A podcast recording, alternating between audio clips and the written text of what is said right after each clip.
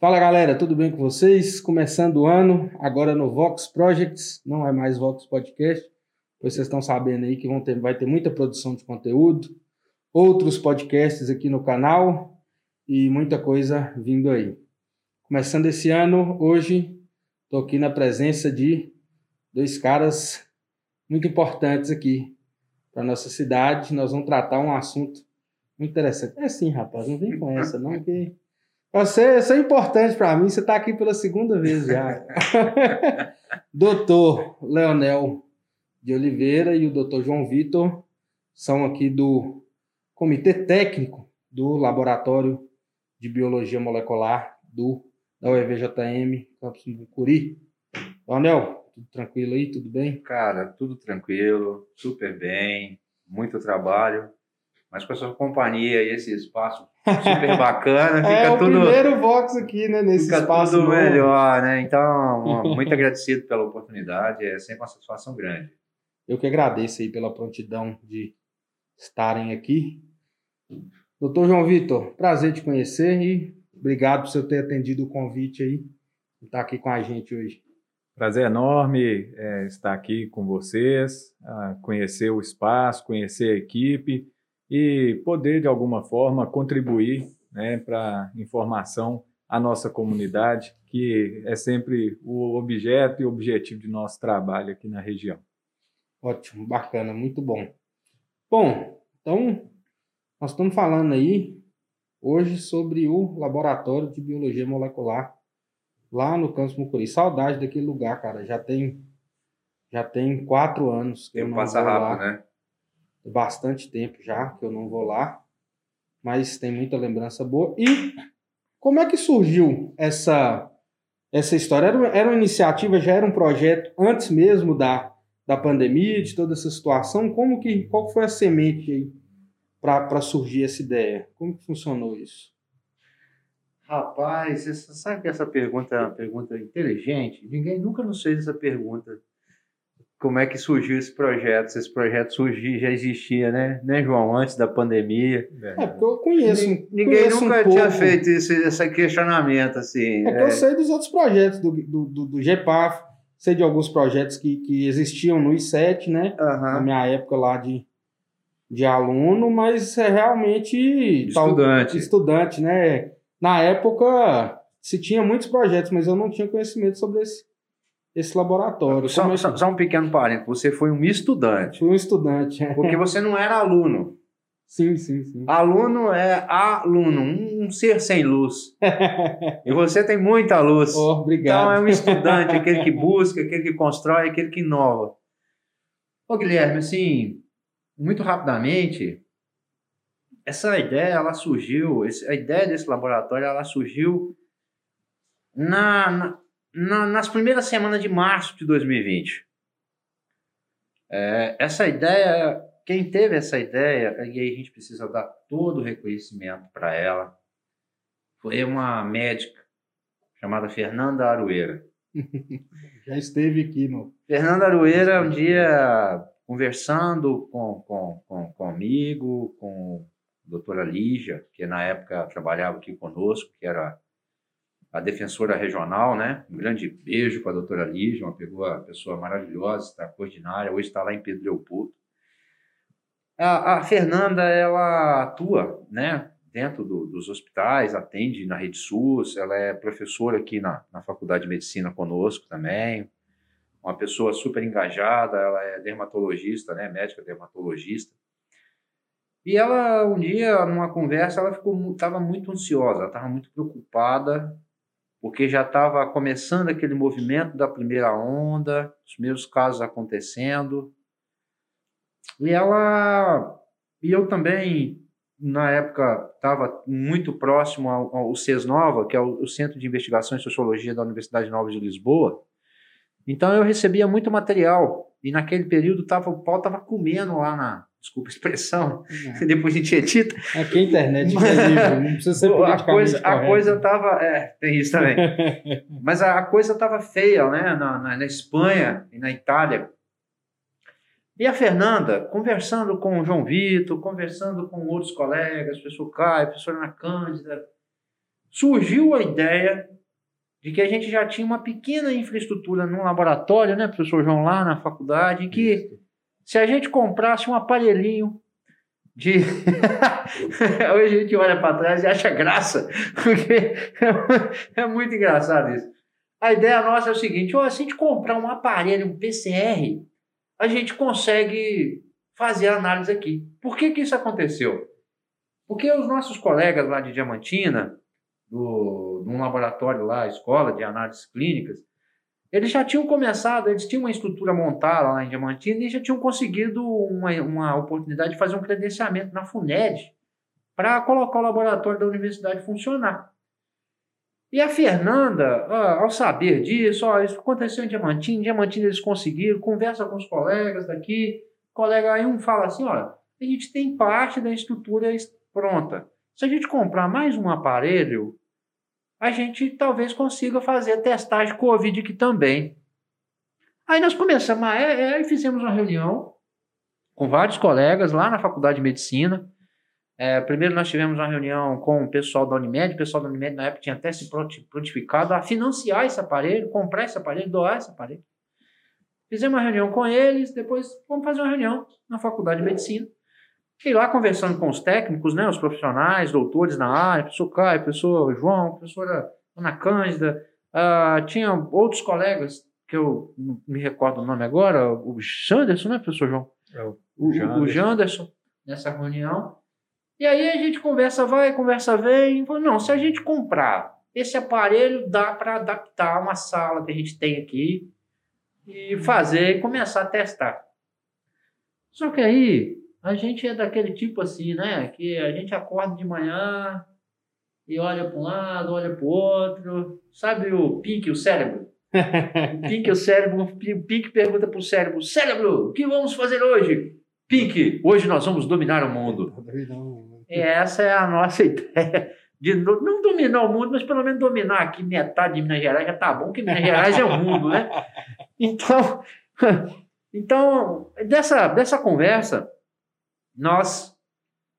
Pô, então vamos correr atrás desse, desse, desse, dessa possibilidade de comprar esse aparelhinho para a gente começar a testar.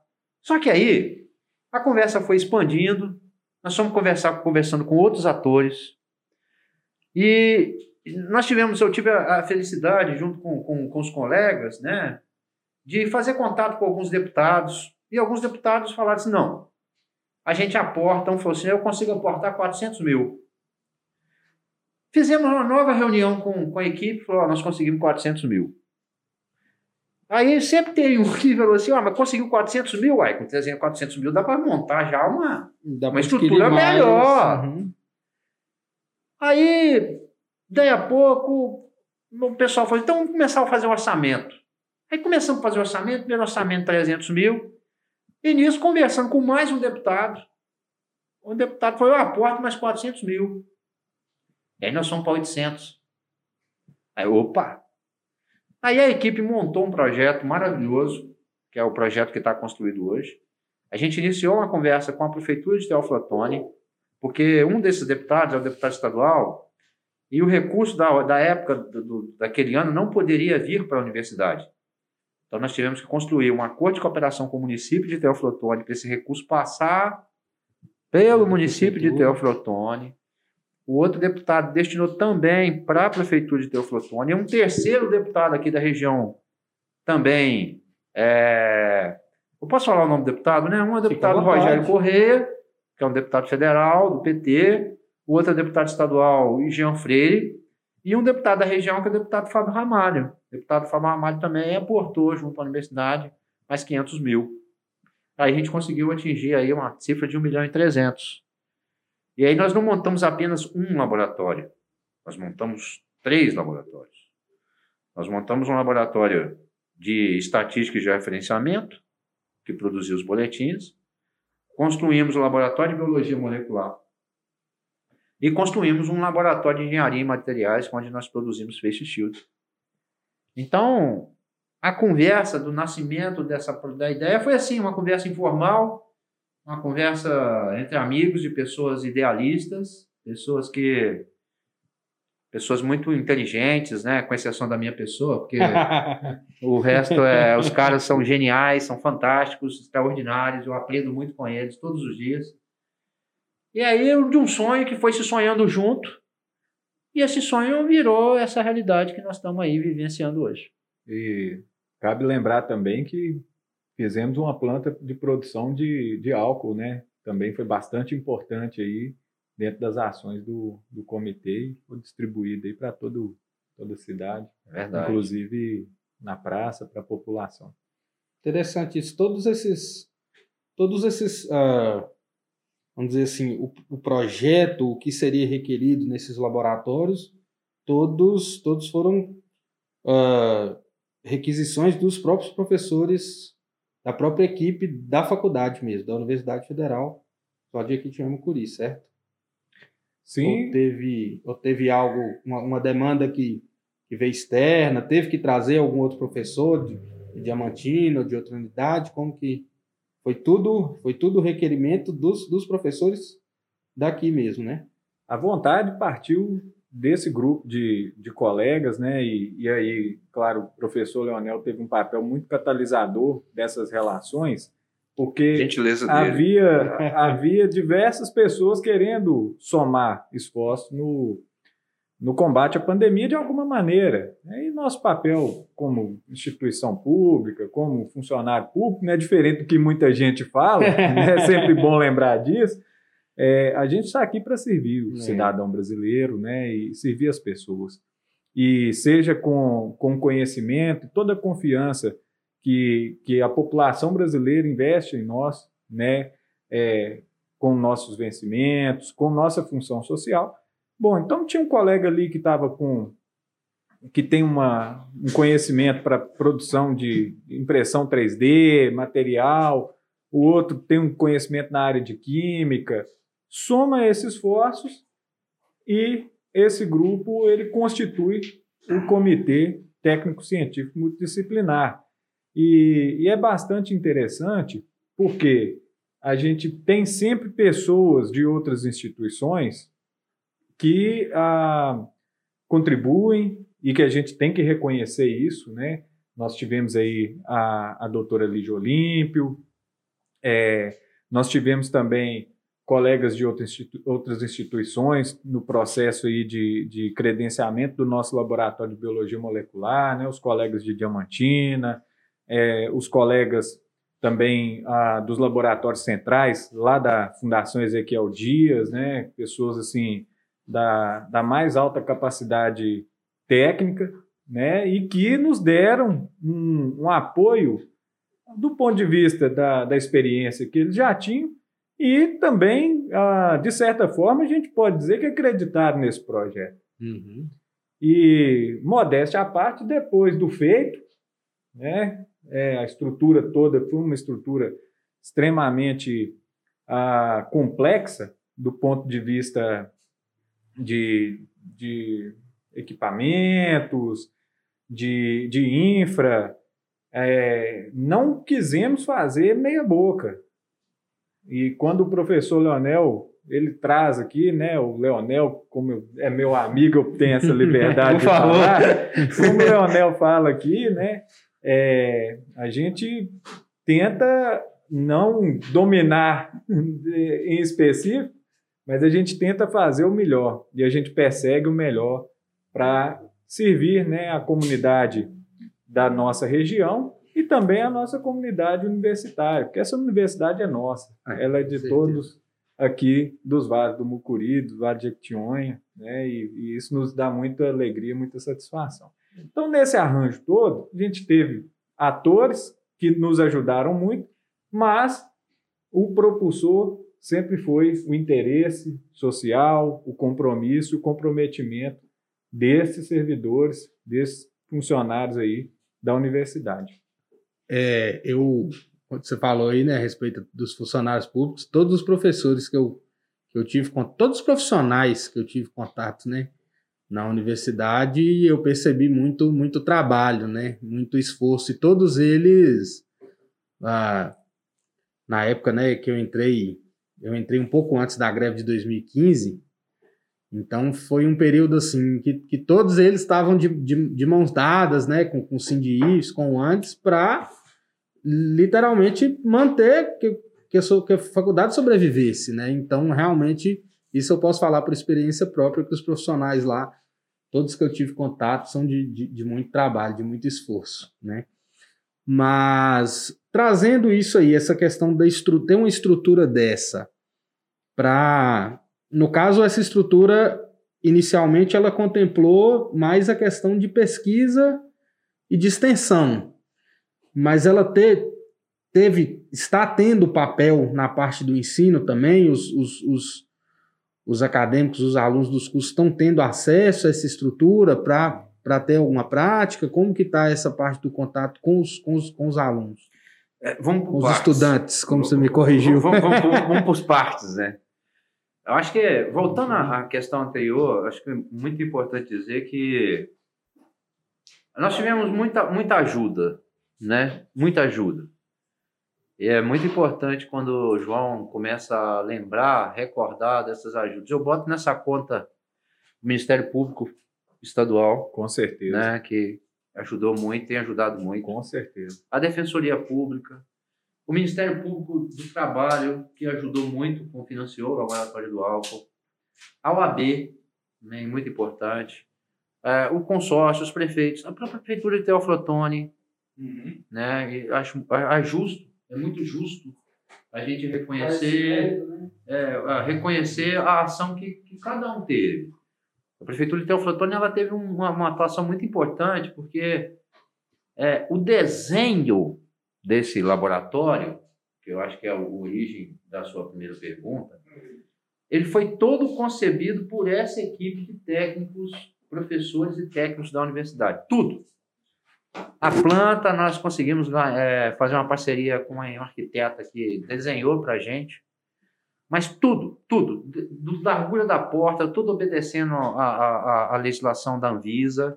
Ele nasce obedecendo a, a a tudo que há de legislação em vigilância laboratorial em estrutura laboratorial. RDC 360, RDC 50, todas as normativas da Visa, da vigilância sanitária. Então, tudo, tudo foi pensado por essa equipe. A porta, a largura, o piso, é, é, a disposição dos equipamentos, o tamanho dos equipamentos, tudo, tudo, tudo. Aquele laboratório de biologia molecular, ele é um laboratório único porque ele nós tínhamos uma sala de aula onde os meninos tinham aula. Você conhece as salas de aulas da universidade como são? Ele, ele funciona em qual prédio? Funciona no prédio da FAMUC. Você deve ter é assistido. O, é o primeiro. Onde é, era... Aquele amarelinho. Uhum, o primeiro. É o primeiro ali. Certo, certo. E, e o padrão de salas é o mesmo. Então, o que acontece? Nós tínhamos uma sala de 75 metros quadrados. Nós colocamos dentro dessa sala 75 metros quadrados uma caixa toda montada com um legozinho, com tudo ali dentro. E tudo foi pensado. Então, a nossa UTA, a unidade de tratamento de ar, ela é exclusiva para nós, ela foi quase artesanalmente fabricada, exclusiva para aquele ambiente, para aquele espaço né, é, que a gente tem. Então, isso é muito meta. A mesma coisa com o laboratório de estatística, a mesma coisa com o georreferenciamento, a mesma coisa com o laboratório de engenharia e materiais, um trabalho extraordinário. A mesma coisa com o laboratório do álcool. É, hoje nós temos uma estrutura ali na universidade que é, nós temos condições de armazenar e embalar álcool 70 para distribuir para a população. Então, é, é, tudo foi pensado exatamente por essa capacidade técnica e de alto nível que esses profissionais da universidade têm e que muitas vezes a sociedade não sabe, não reconhece. Uhum. Às vezes vê o sujeito passar na rua, ah, esse é professor da universidade. Pô, o cara, uma figura extraordinária, uma pessoa fantástica, né? Enfim, às vezes ainda um desconhecimento muito grande da, da população sobre essa estrutura. Então, essa é uma, a, a, essa é uma característica é, é, desse laboratório, dessa estrutura que foi montada, essa individualidade, essa, essa característica deles. E, e, com relação à segunda questão que você coloca, é, é que eu até me perdi agora. Eu estava falando do acesso dos, dos, do dos acesso acadêmicos, né? Bom, então vamos, vamos por partes, né? Bom, primeiro é, todos esses laboratórios que nós narramos, todos eles têm uma característica: a, a pesquisa, a extensão, o ensino e a prestação de serviço. Esses três, esses três pilares, essa, esses essa, quatro pilares. Esse quarto pilar, então ele é a parte, não faria parte da, da questão da extensão, não. Ele é uma modalidade de extensão. De extensão, certo. Certo? Ele é uma modalidade de extensão mais, mais específica, né? É regulamentado pela nossa universidade. Que, qual que é a ideia da prestação de serviço? É colocar essa infraestrutura pública integrada com a rede pública e também a rede privada para melhorar a infraestrutura instalada na região. Essa é a ideia. É, nós temos um curso de medicina aqui, que é o Flotone, que as pessoas não sabem, por, por, por, ainda é uma, uma coisa que a gente ainda está massificando, mas é, ele tem um projeto político-pedagógico extraordinário. É um dos projetos político-pedagógicos mais modernos em termos de ensino público. Com certeza. Porque ele privilegia o médico formado não só dentro do consultório, não só para poder ganhar dinheiro, que toda profissão merece ganhar dinheiro, não é diferente com todos os médicos, problema nenhum ganhar dinheiro. A questão é como você ganha dinheiro. ganhar dinheiro não é problema. Mas ele, ele tem um caráter humanizador em que o estudante, a todo momento, ele está tendo contato com a comunidade. Ele tem contato com o PSF. Ele tem contato com o laboratório. Ele tem contato com, com, com como que a sociedade funciona. Esse é o princípio né, da, da saúde coletiva, da medicina de família. Então, é, esses laboratórios nascem com essa característica de envolver a comunidade acadêmica. Só tem uma pequena diferença no laboratório de biologia molecular. O laboratório de biologia molecular é extremamente rígido. E a gente não pode é, pegar um estudante e colocar assim lá dentro para fazer um estágio. Quer dizer, poder pode, mas tem todo um pré-requisito para isso, há todo um processo de treinamento para isso. Né? Então, ele não necessariamente vai estar ali na bancada manipulando o equipamento, mas ele vai estar envolvido com todas as ações. Por exemplo, agora nós temos a proposta de criar um programa de formação é, para poder específico para a questão laboratorial. E o papel do estudante é fundamental. Não é, João? Com certeza, com certeza. É, nós temos aí, claro, a, algumas ações que são prioritárias, principalmente pelo momento que estamos vivendo. Né? Esses laboratórios todos surgem no contexto da pandemia. E é importante lembrar que durante a pandemia, a maior parte das atividades foram em caráter remoto. Então, uhum. a gente ainda não teve a oportunidade de fazer a inserção dos estudantes nessas estruturas. Né? Por exemplo, laboratório é, de geoprocessamento estatístico, né? tem um equipamento lá de última geração, alta capacidade de processamento computacional, coisa assim, para gamer nenhum botar defeito. né? É, é, são computadores extremamente é, rápidos, né? condizentes com a necessidade de você ter, por exemplo, um monitoramento em tempo real. Você tem que ter coisa boa. Trabalhar com coisa boa é, te dá muito mais horizonte para progredir. E, e, um dado diferenciado, né? Que não é em qualquer lugar que você vai encontrar um dado dessa precisão, desse volume, né? Com de uma macro região, que é o dia que a gente vive, e de uma precisão, que em tempo real é, é, é, o, o, o que há de mais preciso, né? Com certeza. E assim, a gente tem a necessidade de, de ter conexões boas e uma estrutura que consiga uma estrutura atender. completa, né? Então a, a, gente ainda não teve essa vivência porque as atividades de aula ainda não retornaram em sua plenitude, né? E quando retornarem, a gente tem as restrições que são cabíveis, que foram colocadas aqui. Por exemplo, é, dependendo do microorganismo que a gente está manipulando, o aluno do, da graduação não pode estar tá ali, por causa da biossegurança.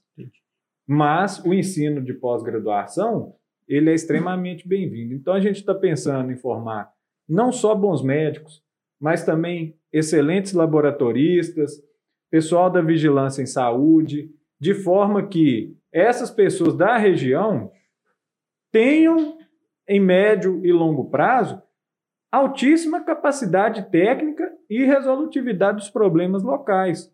Então, o camarada que vai lá, é, dentro da sua atividade, está fazendo um mestrado, um doutorado, que seja, ele pode entrar lá para dentro, pode tocar um experimento lá, vai aprender com a equipe que está lá hoje, ele vai ter oportunidade. Isso para a região é importantíssimo. A gente sabe a demanda reprimida que tem aqui de formação. Então ele pode, ele vai ser treinado lá dentro, vai aprender e vai multiplicar. Porque esse é o papel da universidade. Então o ensino, ele vai se dar nas possibilidades da graduação e da pós-graduação. Com associado com o quê? Mais do que nunca, com a pesquisa aplicada. Uhum. Por quê? Pesquisa básica que a gente fala, aquela pesquisa fundamental, extremamente importante. Só que nós temos necessidades urgentes na região, que precisam de respostas rápidas. Um exemplo, a Covid-19 chegou, teve um grande problema, uma, um grande espalhamento na região. Então a gente precisava de desenvolver respostas rápidas, fazer um trabalho aplicado, prestação de serviço, a pesquisa consociada com a extensão. Então, nós precisamos ter esse olhar, formar gente, formar gente boa, para que daqui a algumas décadas, se Deus quiser, a gente tenha superado aí grandes problemas que nós temos aqui. É ranceníase, é tuberculose, é xistose, é a vigilância da febre amarela, que a gente já passou por problemas aqui, é dengue. Então, é literalmente tudo isso utilizar... passa pela nossa estrutura ali de formação dentro desse laboratório e dos outros também, com certeza. E fazendo um gancho nisso, além de, desse público interno da universidade que nós vamos trabalhar, nós teremos a oportunidade de criar programas de capacitação de quem já está lá na ponta da rede. Uhum. Trazer o, o, agente comunitário de saúde, trazer o, o, profissional de vigilância ambiental, trazer o enfermeiro, trazer o médico e fazer capacitações permanentes e contínuas. Porque a ciência, o conhecimento científico, nesse, nesse mundo de digital, ele se multiplica numa velocidade incrível. Então, Mas qualquer literalmente profissional... viraliza, né? literalmente viraliza. E veja bem, se você pega os protocolos iniciais da pandemia e pega os protocolos hoje, quantas coisas não avançaram? Quantas coisas não mudaram? Né? Então, é, é, é preciso pensar também que esse pessoal precisa ter um processo de formação permanente. Isso é fundamental. Se nós quisermos melhorarmos a saúde pública da região, nós temos que trabalhar lá no Mucuri Profundo, lá no Jequitinhonha Profundo. Levar essas ferramentas. Levar essas ferramentas, conta, né? aproximar essas ferramentas é, é, dessas pessoas, desses profissionais, para melhorar a qualidade do serviço como um todo. Então, assim, ele é um instrumento de difusão de conhecimento, de formação e de aperfeiçoamento é, que aproxima essas tecnologias, que são tecnologias muitas vezes relegadas, reservadas às grandes capitais, os países ditos desenvolvidos, quer dizer, e o Brasil, e nós temos condição aqui, numa das regiões mais empobrecidas do, do estado de Minas Gerais do Brasil, de trazer tecnologias de ponta que não perdem nada para nenhum grande centro hospitalar ou grandes estruturas hospitalares das capitais desse país. Então, eu acho que isso também é uma coisa muito importante. O laboratório hoje, a, a, estrutura que ele tem, essa infraestrutura, pode comparar a, a laboratórios de, de, de, quais locais, por exemplo? O João tem uma experiência interessante com isso. Fala aí, João. Uma não, tem várias, né? É, sempre a gente tem oportunidade de receber colegas de outras instituições, seja para participar de banca de concurso, para visitas técnicas. É porque o homem dá de doutorado e mestrado, né? É diferente. Ah, é, sem, sem, sem essas questões, a parte dessas questões, na verdade, é, a gente recebe né, algumas pessoas e tive uma oportunidade de receber aqui pessoal de formação na, na USP, né? Ficaram encantados com a estrutura, falaram que, que a estrutura é uma estrutura realmente diferenciada, Tivemos aí também a, a visita do, do doutor Marcelo Pascoal, da Fiocruz de Belo Horizonte. É, então, poxa, Fiocruz, você pensa hoje, é, é a ponta do né? conhecimento né? em saúde é, no mundo. Né? Nós não estamos falando simplesmente em Brasil. Brasil, com certeza, mas no hemisfério sul é a instituição de saúde mais importante que nós temos no mundo. Né? E, e o doutor Marcelo Pascoal, que está também fazendo colaborações conosco aí, gostou demais da estrutura é, e quer trabalhar com a gente. Nós tivemos aí um casal de amigos meus, né? Inclusive, deixa aqui o registro meu abraço ao João Gabriel e Amanda. Os dois trabalham na Universidade Federal de Rondonópolis, no curso de medicina lá, e eles tiveram a oportunidade de fazer o doutorado de sanduíche no Instituto Erasmus Medical Center, na cidade de Roterdã, nos Países Baixos. E assim, uma das estruturas mais avançadas do mundo. E quando eu abri a porta do laboratório para apresentar, que eles são da área, né, trabalham aí uhum. com rancenias, com leishmaniose e tudo, e com biologia molecular, quando eu levei eles dentro do laboratório, o, o João virou para mim e falou assim: JV, que é como ele me chama, JV, saí do Mucuri e entrei na Europa. isso para a gente é muito gratificante, porque é, nós não podemos, Guilherme, pensar que porque a região ela esteve muito à margem dos processos de decisão aí ao longo da história, a gente tem que contentar com migalhas. Jamais, jamais. Essa região tem um povo trabalhador, um povo bom de mexer, pessoal é, extremamente engajado, lutador. E o mérito dessa população ele tem que ser reconhecido. E por isso que a universidade aqui tem que oferecer o melhor serviço para essa população. E tem que dar estrutura também para a mão de obra qualificada aqui. trabalhar. Não adianta a pessoa chegar aqui para ser professor, ter um doutorado em nanotecnologia, em mecânica quântica, em biologia molecular, o que for, se a pessoa não recebe as condições mínimas de e trabalho. sociologia comparada em políticas e sociologia sociais. comparada em políticas sociais, não adianta. É, é a mesma coisa de pedir o, o marceneiro para trabalhar sem uma serra, sem um martelo, para fazer na unha, não dá, não né? Dá, não. não dá. A idade da pedra lascada ficou lá para trás. Então tem que ter ferramenta. E é muito gratificante hoje a gente ver a equipe de trabalho motivada, feliz, é, extremamente satisfeita de estar cumprindo um papel social importante da universidade e aplicando todos os conhecimentos que eles dedicaram aí 12, 15 anos da vida, né? Entre graduação, especialização, então, é mestrado, longa, doutorado. É, então você traz gente boa e você vai apodar o talento dela? Não. A gente não pode enterrar talento, a gente tem que desenvolver o talento.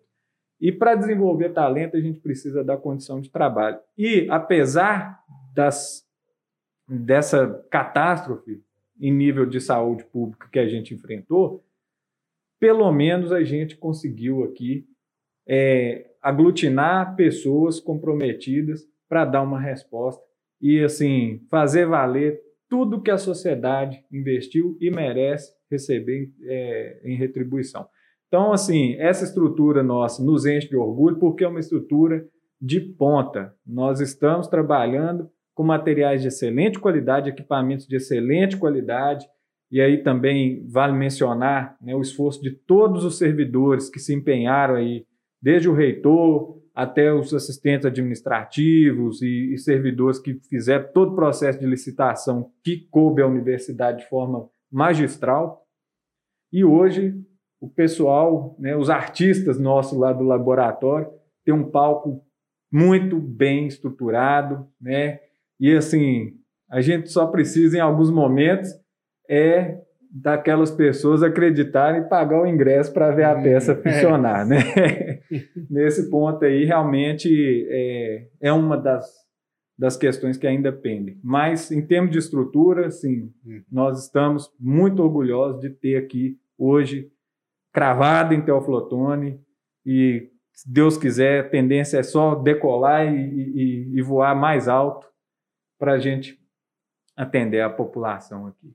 Eu acho que tem um outro componente brilhante colocado pelo João, mas eu acho que tem um outro componente muito importante também, que todo esse processo de movimentação tem criado. É uma aproximação da universidade com a sociedade. Com certeza. Eu acho que isso também, é, todo, todo o esforço para a manutenção, para a estruturação desse laboratório, ele aproximou mais o poder público da universidade e aproximou a universidade também da sociedade. Aproximou a iniciativa privada para enxergar, aproximou o cidadão é, que mora na zona rural, que mora no bairro, é, o cidadão do mais humilde, as pessoas mais é, melhores condições sociais, de entender a importância da universidade, de entender que essa universidade é patrimônio público e patrimônio uhum, deles. Com certeza. Por exemplo, das pessoas entenderem que isso aqui, que que nós estamos fazendo, é, é, é preciso que a sociedade abrace a instituição. E essa experiência com esse laboratório, essa experiência do CTCM, ela tem facilitado, tem contribuído, é um, um grãozinho de areia dentro desse oceano que é a, a nossa, nossa sociedade, para criar mais identidade. Uhum. Para as pessoas valorizarem mais, as pessoas entenderem Não, mas mais. momento delicado, né? É, Ainda mais nesse isso. momento delicado, quer dizer, e, e é nada mais, nada menos que, é o, que a universidade cumprir o seu papel. Eu, eu, eu gosto sempre de firmar, frisar isso. As pessoas acham, eu sempre falo isso, já está ficando até chato. Mas as pessoas têm uma visão da universidade como uma escola só. A escola da sala de aula e do recreio. Só para dar formação para profissionais, né? e não, é, não isso. é, isso. A universidade não é isso. Função social Então, é assim, maior. quando a universidade, num momento terrível, começa a pandemia, que a universidade chega e, ó, tá precisando de álcool? Tá aqui. Tá, vamos fazer exame? Vamos fazer, tá aqui. Tá precisando de máscara? Vamos trabalhar, vamos conseguir, tá aqui. Isso também mostra para a sociedade uma visão um pouco diferente da universidade. Até eu me lembro que até alguns anos atrás, até um pouco tempo atrás, a imagem que a sociedade tinha de Teoflotone era uma imagem muito negativa, muito ruim. Eu não gosto nem de expressar aqui. Eu acho que isso tem mudado um pouco. Eu acho que isso também é um ganho importante dessas articulações.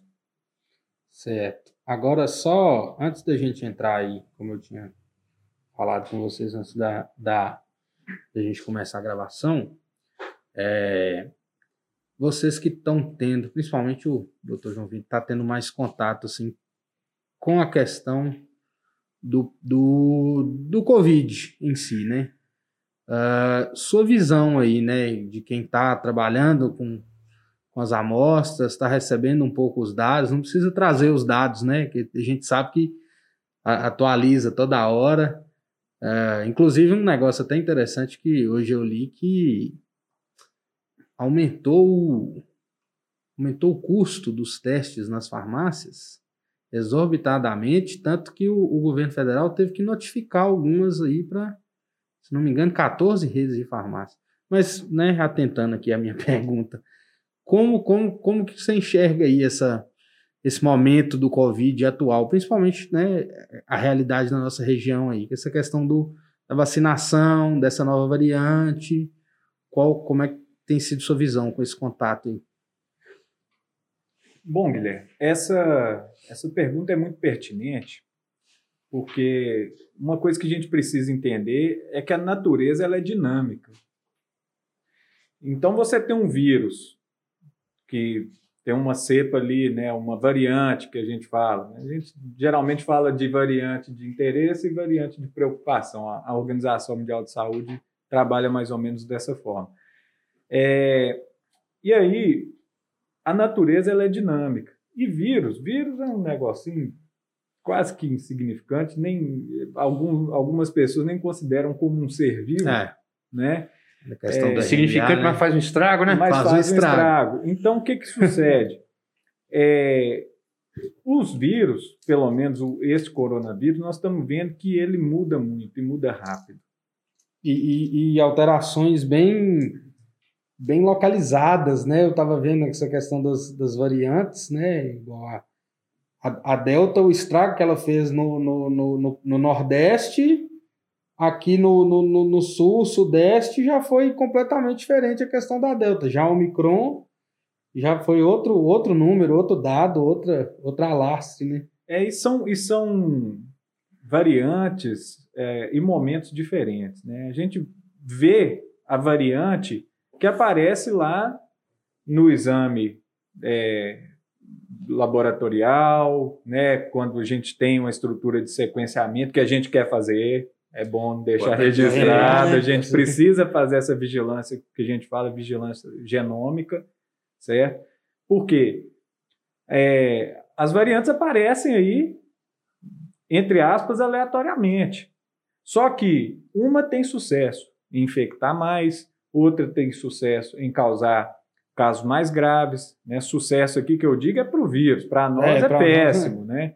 Então, é, ao longo do tempo, a gente tem visto o surgimento dessas variantes. Esta última variante que tem causado preocupação, que é a Ômicron, qual que é a principal característica dela que a gente tem observado? É, embora os dados ainda estão bem recentes. É uma alta transmissibilidade, inclusive entre pessoas que tomaram duas doses de vacina, menor entre pessoas que tomaram terceira dose, né, o reforço. Enfim, é, qual que é hoje a, a grande questão em relação a essa variante? Um, ela está gerando altos índices de absenteísmo. Muitos profissionais de saúde estão se infectando e tendo que faltar no serviço. Então, começa a faltar mão de obra para atender aquelas pessoas que ficam mais graves, precisam de uma internação, ou mesmo atendimento ali é, mais básico, digamos assim. Né? É, então, essa tem sido uma das questões envolvendo a, a variante ômicron. E nós estamos no momento também que boa parte da população tomou vacina. Então, o cenário é diferente de um ano atrás. Teoflotone hoje soltou um dado que em torno de 90% da população de Teoflotone está com duas doses. Nossa, é hoje soltou bom. essa informação no boletim, numa entrevista que eu vi do, do, do, do técnico responsável da prefeitura. Sim. E, e, engraçado a gente viver um momento onde tem assim, né, negacionistas questionando a eficácia da, da vacina, questionando a, a, a, a, metodologia científica de se fazer um algo que é, que é utilizado é, pela sociedade. Galera tá, essa galera deve estar tá desenvolvendo um novo método científico, é. né? Eles, devem, eles estão subvertendo. Porque se tem uma coisa que me dói na alma é quando eu escuto assim, os estudos científicos foram mal feitos, não deu tempo de fazer. Nossa, Quem faz uma afirmação dessa não teve a menor noção tá de história da ciência e de metodologia científica. Você está questionando o profissional, né? a universidade, não, os pessoas, órgãos regulamentadores da profissão. Se as pessoas souberem o que é um rito é, de desenvolvimento de uma pesquisa científica, né, é evidentemente que, mas quem faz ciência séria, pesquisa séria nesse país, você tem todo um processo de checagem contra secagem, revisão dos pares.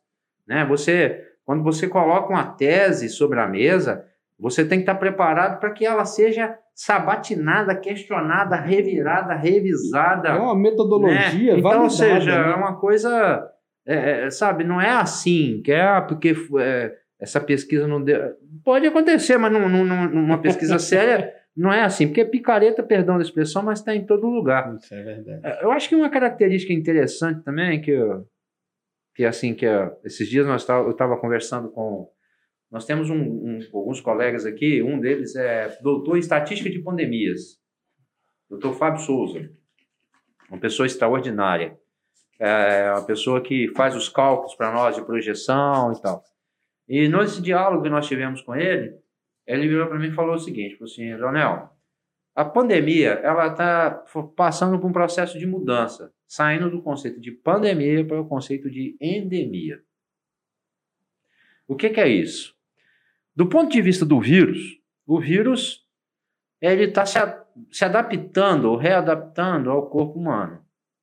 Né? Esse é resultado das adaptações, das, das, das vacinações, a evolução e tentativa das, das evoluções, das variantes e tudo mais.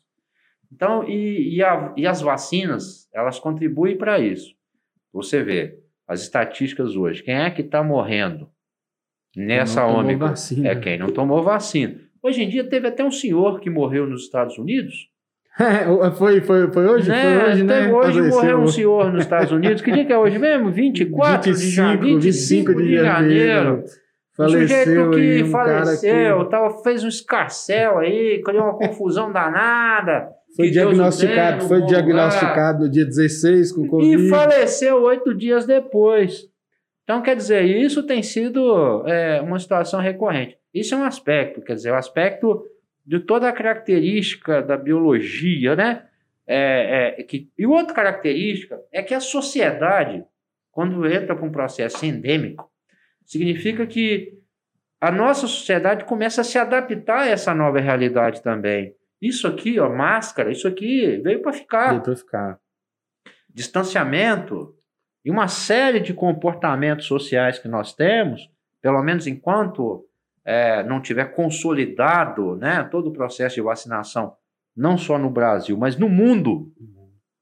Não adianta nós brasileiros termos três doses, os americanos quatro doses, os israelenses bobear cinco doses, né? E lá na África, e lá na tá África você tem menos de 10% da população, um contingente de não sei quantos bilhões de, de, de, pessoas, milhões de pessoas.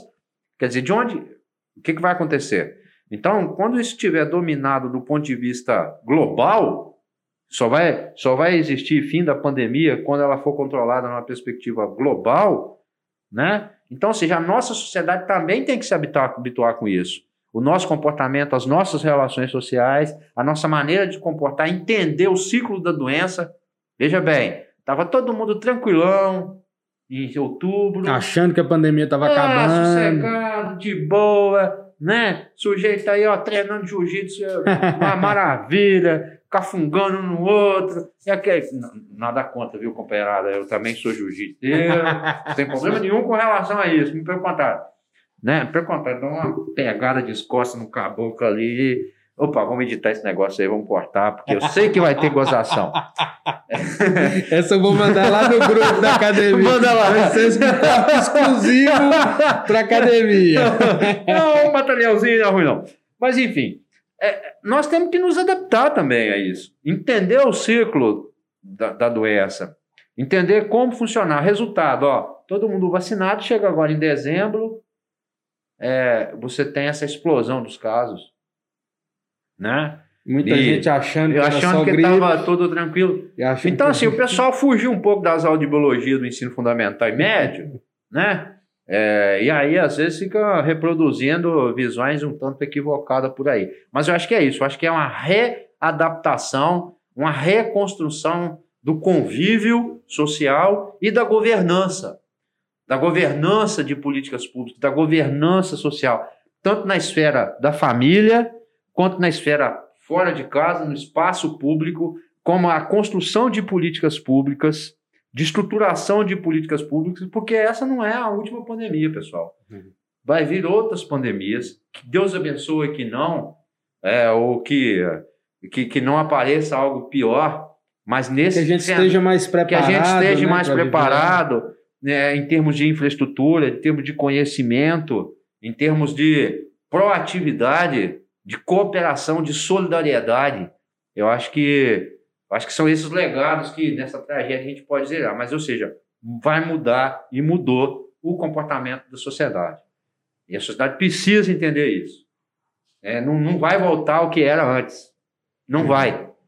A nossa moda de trabalho mudou, a nossa moda de vida mudou, nosso comportamento social mudou. E essas mudanças elas são permanentes. Elas não são algo assim que eu vou lá e dou um reset e volto o que era. Não, a vida social não é assim.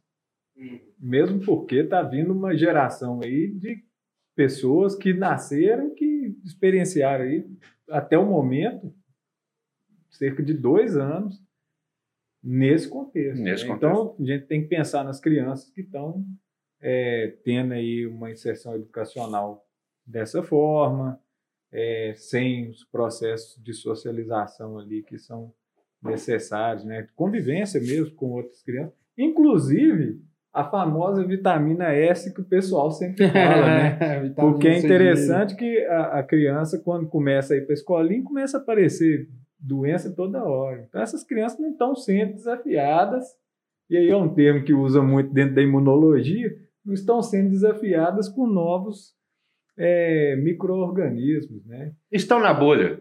Estão na bolha, está na, na redoma. Bolha, tá na bolha, né? redoma. Né? Biológica. Então, são coisas que a gente só vai conseguir avaliar daqui a alguns anos. É, e, e realmente. Fora os outros impactos né, que a gente está vendo, principalmente total. na parte social, educacional, que a gente está vendo que assim, é, é realmente não dá para mensurar o impacto disso a longo prazo, né? Até o namoro vai mudar, rapaz. É. Como é que você vai para uma balada hoje Lamber corrimão, como diz a turma aí Como é que do, você vai do Twitter. do, eu, eu, eu, assim, eu, depois de dois anos, eu vou confessar uma coisa pessoal que aconteceu comigo nesse final de ano. Estava aqui trabalhando igual um louco, eu, João, Rogério, Ana, o pessoal todo.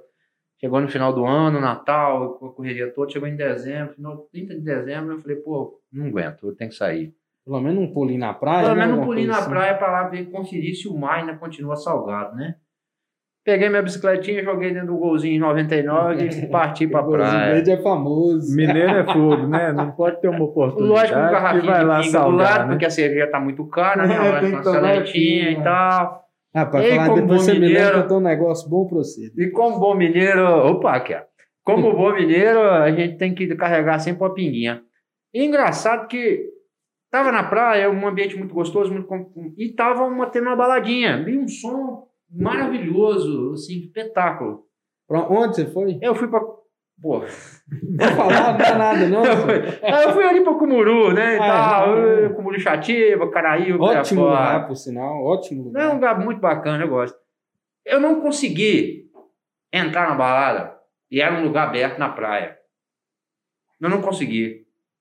Quando eu vi, eu tava igual um jacuzão lá do Catuné. é, debaixo de uma árvore num canto, assim, com aquele. Era uma coisa muito natural, não aquele, foi uma coisa forçada, receio, aquele receio. Aquele medo de. Então, quer dizer, isso começa a incorporar no nosso cotidiano. As pessoas que acham que não, eu acho que elas precisam rever um pouquinho os seus conceitos. Porque isso impacta. Agora, imagina nas crianças. Nossa, com certeza. É interessante, né? Que é, até assistindo, às vezes, filmes, séries, dá certa agonia de ver as pessoas, pessoas sem, máscara, né? Sim, sim. É, Exatamente. É, é, são as, as normalizações de comportamento aí no, no, nosso dia a dia, né? Tomar, na verdade, assim, é um comportamento normalizado, normatizado, mas não muito seguido, né? Uhum. Inclusive, é, e é os problemas que nós estamos vendo é esse. É interessante que existem até algumas produções que já incorporaram essa essa atualidade, né? De ter todo o protocolo, de estar tá ali mostrando até um pouco esse momento que a gente está vivendo, né? Além das, além das ficções aí que surgiram a respeito de vírus, de, de contaminações e tudo mais. Ainda bem que a gente não virou zumbi, né? E uma das, uma das, uma das coisas que vai ser. Nem jacaré. E uma das coisas que vai ser incorporada. É, e uma das coisas que vai ser incorporada no nosso cotidiano é a questão da testagem. Como é que você faz para identificar? Como é que você faz para separar? Como é que você faz para monitorar? Fazendo teste. Teste PCR, teste rápido, teste de antígeno, né? O teste rápido, como chama. Quer dizer, isso vai ter, por exemplo, na Alemanha hoje, na Alemanha, na, na Holanda, o governo holandês distribuiu para as universidades kits de autotestagem então, o sujeito para ir para a universidade, ele recebe, é, esse que ele estava para provar aqui, que é o, é o individual, de teste pessoal, sei lá uhum. como é que é o termo que dá para isso, esqueci agora. Autoteste. Autoteste. Autoteste. Então, o sujeito recebe e antes dele ir para a universidade, ele faz outro teste. Deu positivo, ele notifica quieto, a universidade né? e fica quieto. Quer dizer, nós vamos ter que chegar aqui no Brasil se bem que a Anvisa aprovou, não aprovou outro teste, criou todo um conjunto, a questão do registro, a questão das farmácias, né? Que era o que você estava falando até agora há pouco. Mas nós vamos ter que incorporar isso na nossa rotina. E para isso nós temos que ter estrutura. Que é o caso do laboratório. Que é o caso do laboratório. Então, o que nós estamos tentando fazer aqui, nós não estamos tirando, não estamos inventando nada. Nós estamos simplesmente cumprindo e seguindo as, o que se faz de mais atual, de mais moderno, de mais relevante no mundo. É isso que, modéstia à parte, é isso que, no, que nós estamos tentando fazer. E esse e o laboratório hoje, né? E a gente entra finalmente no que é o motivo dessa conversa. O laboratório, funcionamento dele hoje, esse o financiamento da manutenção desse laboratório hoje. Como é que está a situação? Essa situação do funcionamento, do, do futuro desse laboratório, desse financiamento, como que está essa situação? Então, Guilherme, é, vamos pensar que a gente tem uma Ferrari na mão. E Ferrari é um carro potente, é um carro bom, é um carro confortável. Não é barato. Não é barato e a gente precisa o quê? Pôr gasolina. Numa cilindrada dessa aí, gasta bastante gasolina. Gasolina para nosso laboratório é o quê? É, é insumo. Laboratório de, de análise, de forma geral, principalmente biologia molecular, a gente trabalha muito com materiais plásticos, tubinhos desse tamanho, né? São, a gente trabalha ali em, em, em níveis de microgotas. E são. Aquelas pipetas tecnológicas. Exatamente, lá, exatamente. É pegar quantidades mínimas. Quanto? Né? Microlitros, né? Mesma coisa de você pegar. 200? Quanto que é a quantidade da, da, da gotinha lá, da pipetagem? A, a gente pensa aqui, né? Um ml é mais ou menos o quê? 20 gotas. Né? Nós estamos falando de 20 gotas dividido por mil. né? Uma quantidade dessa dividido por mil. Então, são quantidades muito pequenas. E, e todo esse material é um material muito especializado e tem um custo. Né? Tem um custo, a gente espera que barateie futuramente. Com Esses essa necessidade. São, são nacionais? São produzidos no Brasil? Poucos. A maior parte é importada. Né? Outra E, assim, coisa que dificulta. Né? dificulta, né? Nós estamos aí com problemas cambiais também importantes, Uhum. né? O dólar tá, tá valendo muito e tal. É, o real tá valendo. pouco. o real está valendo pouco, Não, tudo bem. tá muito. Vamos mas, ser realistas. mas são materiais assim, altamente especializados, específicos, né? E não só os plásticos, como também os reagentes. né? Nós estamos falando de biotecnologia, nós estamos falando de, de, de ponta em termos diagnósticos. E a tendência, isso aí é invariável, a tendência é que os, os testes de biologia molecular fiquem cada vez mais frequentes na rotina do serviço de saúde. Essa é a tendência. A gente tem que acordar para essa realidade. E aí nós chegamos numa situação em que né, parte dos insumos hoje que a gente tem trabalhado e trabalhou até a última semana, né, infelizmente aí nós tivemos de dar uma pausa pela falta desses insumos, é, a maior parte foi a Secretaria de Estado da Saúde que nos forneceu. né. É, e para a continuidade dessas ações tão importantes, né, em quatro meses aqui nós fizemos quase 3.500 3.402. 3.402 testes né, para a população, rede pública. Né? Nós estamos falando aqui, se a pessoa é rica, se é pobre, foi atendido lá, o exame está feito na mais alta qualidade, né, o mais alto padrão de qualidade técnica. E eu Então- imagino que até num tempo mais rápido, né? Do que se for para levar para Belo Horizonte ou para. Com certeza. Qual seria o laboratório mais próximo aqui que, que atenderia essa demanda? Aqui a referência, é, se não fosse o nosso laboratório, seria a FUNED, que está a 450 É, quilômetros seria daqui. né? pelo menos o quê? Uns dois dias para ir, e voltar essas amostras? Não, na verdade, tem dias programados, tinham dias programados, né? A época. É porque não é uma demanda exclusiva da região, né? Exato. E o carro Daí saía o- daqui. O benefício de ter um, um laboratório aqui, que é meio que exclusivo para a região, né? Assim, imagina, é, o material é coletado lá em Poté, ele vem para Teoflotone. Teoflotone sai dois carros por semana para Belo Horizonte. E aí você conta... Se não bater a data, já era. É, se o sujeito, vamos supor, sai um carro na terça-feira, o sujeito faz a coleta na terça-feira à tarde, ele só, essa, essa amostra só vai sair daqui de Teoflotone na quinta-feira de manhã, vai passar aí 10, 12 horas na estrada, porque a estrada está interrompida, né? É, a 381 Agora a estrada está tá interrompida, toda, agora está um 381 tá absurdo. toda destruída. E em mesmo se ela não estivesse operando, é oito horinhas daqui a Belo Horizonte, chega em Belo Horizonte, concentra com todas as amostras né, que a FUNEL Do recebe estado, no né, LACEN do. Estado, aí tem uma fila, e esse prazo de resposta chegou a de chegou um prazo menor, salvo engano, de três, quatro dias na FUNEL, Nossa. E chegou a um prazo máximo de até 10 dias. No início da 15 pandemia, chegou a bater 15 dias. Agora, com essa dificuldade de transporte, problema da estrada e com esse aumento absurdo de casos, esse prazo vai, vai dilatar de novo. Bem que a, estrutura do LACEN, Belo Horizonte, é uma estrutura também super bacana. Lá eles têm um robô fantástico que você coloca aqui, o resultado já sai lá. Mas, assim, o estado de Minas Gerais é muito grande, são Uhum. 800 e tantos municípios. Né? Tudo bem que você tem só o laboratório, da, um laboratório, os laboratórios da Universidade Federal de Viçosa, é parecido com esse nosso aqui, chegou a fazer até dezembro, segundo informações do coordenador do laboratório, 60 mil testes Nossa. né? 30 mil testes na Juiz de Fora, 15 mil testes em Diamantina. Nós aqui, em quatro meses de funcionamento, fizemos 3.500 testes, 3.400 testes. Só em 18 dias do mês de janeiro, nós realizamos mil testes. Nossa. Então Para foi vocês bem. verem Tanto E- que a e demanda tanto que a aumentou. demanda aumentou.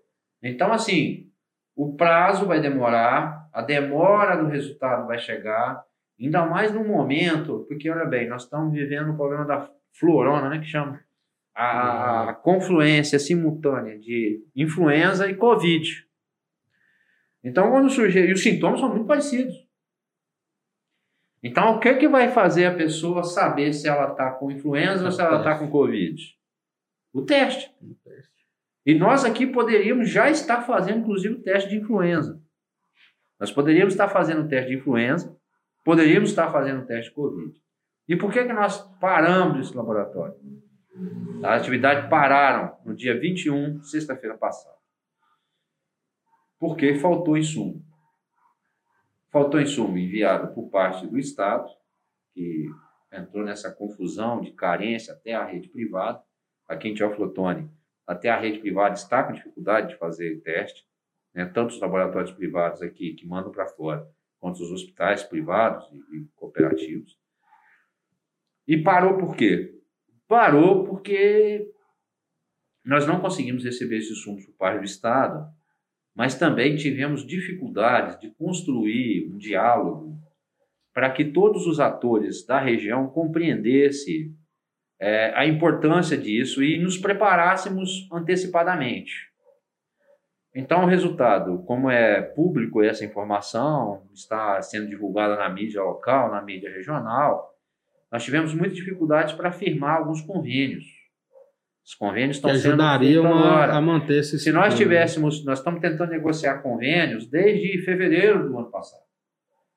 Passamos o ano inteiro, depois a pandemia deu uma declinada, né, naqueles meses de estabilidade, o pessoal meio que relaxou, né, a burocracia não avançou, e aí os recursos não chegaram, nós não conseguimos comprar insumos antecipadamente, não conseguimos aumentar a nossa equipe, a nossa equipe trabalha ah, teve dia dos nossos profissionais saindo do laboratório 10 horas da noite, processar 130 amostras manual.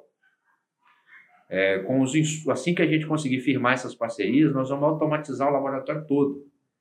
Então, nós vamos aumentar nossa capacidade de produção e a agilidade maior no resultado, porque vai ser tudo automatizado. Mas, infelizmente, nós não conseguimos viabilizar isso. Nós temos dois recursos em mente. Nós temos um recurso do governo do Estado, por meio da deliberação CIB-SUS, de 21 de outubro de 2021, que liberou é, 52, mil, re- 52 milhões de reais para um conjunto de laboratórios, centros colaboradores das universidades federais, nomeadamente são o FMG, Juiz de Fora, Viçosa, Lavras e Unimontes. E nós aqui e o FJM lá em Diamantina. Só que esses 2 milhões, eles têm um rito burocrático aqui no nosso caso, são 2 milhões e 430 mil para podermos testar Covid e testar outras 10, 11 doenças.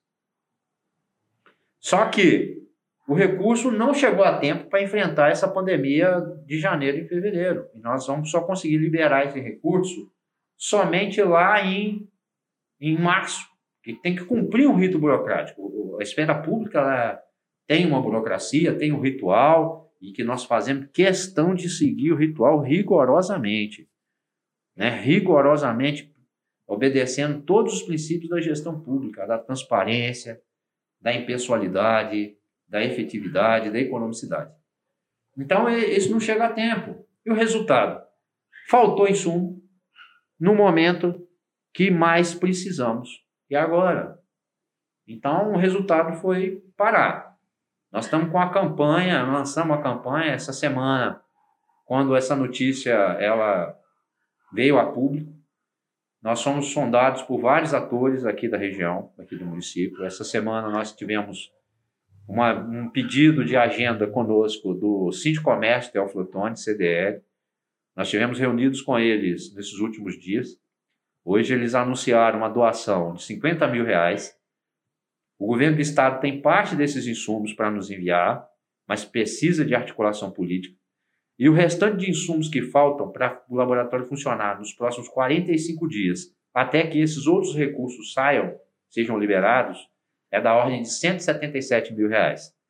O Sindicomércio hoje anunciou que já doou 50 mil e vai abrir uma campanha para poder arrecadar num tempo recorde esses 170 mil, fazer uma compra emergencial desses insumos, doar para o laboratório doar para a universidade, para que a universidade possa utilizar esse material e atender o SUS. É para atender o SUS, para atender todo mundo. Até aí o recurso do governo do estado e do consórcio, porque esse recurso de 2 milhões e 400 mil é para custeio. E é preciso demais dar conta que os acordos de cooperação com as prefeituras seja viabilizado por meio do, do consórcio intermunicipal de saúde, porque esse recurso vai nos permitir fazer investimento, você gasta com investimento. O que, que é os recursos de investimento? Pessoal, certificação, troca de equipamentos, troca, é, é, manutenção da, da, da, da certificação. É aprimorar toda né? essa eficiência. Então, ou seja, os equipamentos são extremamente sensíveis e eles dão defeito. Então, é preciso que se tenha uma empresa de acompanhamento, que faça a certificação bonitinho. E para isso, nós precisamos desses recursos das prefeituras aqui da região numa visão tripartite. A universidade coloca muito dinheiro nesse laboratório. Né? A universidade, por mês, só de pessoal, segurança, água, luz, gerador, empresa de coleta de resíduo biológico e outras demandas, só a universidade coloca por baixo, por baixo, 100 mil reais por mês. Nós estamos pedindo aos consórcios para assinar um acordo por ano de 300 mil então, se você pegar só que a universidade quantos, bota. Quantos municípios seriam? 32 municípios. É, não seria nada significativo. Tem município assim, que vai pagar, o município menor vai pagar por mês 530 e o município maior, que é Teófilo Otoni, vai pagar 3.200. A média vai dar em torno de 750 reais para cada município médio. Nossa, mas é, é, é muito barato, porque você, eu imagino que só esse custo para poder levar para Belo Horizonte, você esperar essa quantidade de tempo aí, é algo que não. Então, assim, a gente. Eu não sei qual é o custo deles lá, mas eu creio que é, não é imagina, é difícil. Imagina assim. você colocar três carros, dois carros toda semana para Belo Horizonte, qual custo fica isso? Nossa. Não fica barato. Então, assim. É, você está falando aí que você gasta cada viagem em Belo Horizonte pelo menos mil, mil quinhentos reais. É. Pelo menos isso. Então, quer dizer, só, só essa viagem, uma viagem, quer dizer, dependendo do município, já custeia. Uhum. Então, assim, é, é, é, preciso que os gestores compreendam a importância disso, o retorno e a economicidade. Isso, esse laboratório não gera gasto para as prefeituras, não.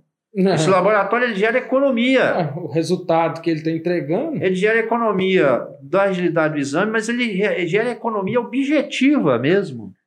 No servidor, do transporte, então, assim, é preciso que, que, que, que, que, que, que, os gestores públicos compreendam isso. E outra, nós não estamos só fazendo exame, Nós estamos levando estudantes da faculdade de medicina para fazer estágio nos municípios. Nós estamos levando, nós estamos pegando os profissionais da saúde, trazendo aqui para dentro da universidade para fazer capacitação. Capacitação. Então, assim, nós não estamos vendendo exame. Uhum. O exame, ele é a ponta de um iceberg para um conjunto de outras ações e atividades que esse laboratório tem que promover. Eu acho que é isso que a sociedade precisa compreender. É compreender que nós não estamos aqui para fazer assistencialismo. Nós estamos aqui para produzir conhecimento, difundir conhecimento e produzir soluções para problemas da nossa região que, sinceramente, já era para ter sido resolvido pelo menos há 50 anos atrás. Vamos, vamos ser sinceros. O sujeito aqui em Teófilo tem problema com tuberculose. Pô, uma doença que nos anos 40 matou Noel Rosa. Você tem outra, febre amarela, gente, pelo é, amor de Deus. Surto de febre amarela. 2016, pleno... tivemos um surto. gente, Incrível pelo isso, amor né, de Deus. Surto de febre amarela. Parece que a turma olha para cima. Como é que é? Não olhe para cima. É, não olhe. não olhe para cima. Porque não tem explicação um troço desse. Gente, rancianize. Você tem pessoas aqui, como é que é o nome daquela doença do brejo, João? Aquela do caranguejozinho lá? É do caramujo. É do caramujo. Esquistossomose. É, Esquistossomose. É, é a xistose. Aqui você vai aqui, no, você vai aqui no cedro, você encontra pessoas jovens com problemas de locomoção sério por famosa xistosa. Meu Deus! Você tem situações aqui de Isso é pessoas. Questão de saneamento básico. Você tem né, pessoas cara? aqui que morrem, cara, de febre maculosa. Meu Deus! Quer dizer, o João é doutor na área, tem muito mais know-how para falar sobre isso. Mas, pelo amor de Deus, é, né, João? Tem muitas dessas doenças que nós sofremos aqui até hoje, que em muitos lugares aí, e mesmo países latino-americanos, que já foram controladas há muito tempo. Então, assim, não é possível, não é possível. Você que está nos ouvindo agora, você que está na sua casa, aí depois à noite, no seu jantar, na hora do almoço, no ônibus, no trabalho, pensa bonitinho, pensa, pensa comigo. Faz sentido a gente ainda ter esse tipo de doença na nossa região? Doenças essas negligenciadas? Pensa, você que está nos ouvindo agora, pensa. Faz sentido num mundo globalizado como o nosso, que locomoção, acesso, transferência de comunicação, nós estamos aqui conversando integrado no mundo, que hoje nós não estamos falando para aldeia global, e a gente ainda tem problema com rancenismo, com lombriga. Ah, peraí, né? Peraí. Não dá para concordar com uma coisa dessa e achar que isso é normal. Não pode. Não é não? Estou falando isso bobagem? É, isso é prioridade.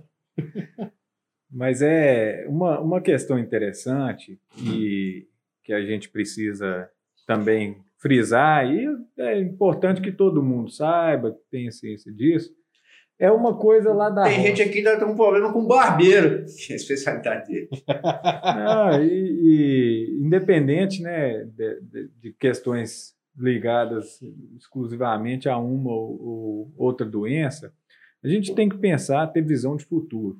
Né? É, a gente não pode simplesmente trabalhar com a ideia de apagar fogo. A gente precisa ter planejamento. Prevenir, né? Exatamente. Não é remediar só, não. Dependendo. Prevenir. Existem estudos que mostram que um dólar investido em prevenção economiza sete em tratamento. Isso para doença de Chagas. Para outras doenças tem a relação de 1 para 17. Por isso que o saneamento é importante, por isso que o exame é importante, o educação, teste é importante, né, educação em saúde é importante, educação é, e, e o desenvolvimento tecnológico é tão importante. E lá na roça, meu pai me ensina que quem chega cedo bebe água limpa, né? E nós temos uma oportunidade aqui, uma confluência de de ideias, de pessoas e de estruturas que permite a gente estar tá na ponta da lança, na ponta do desenvolvimento.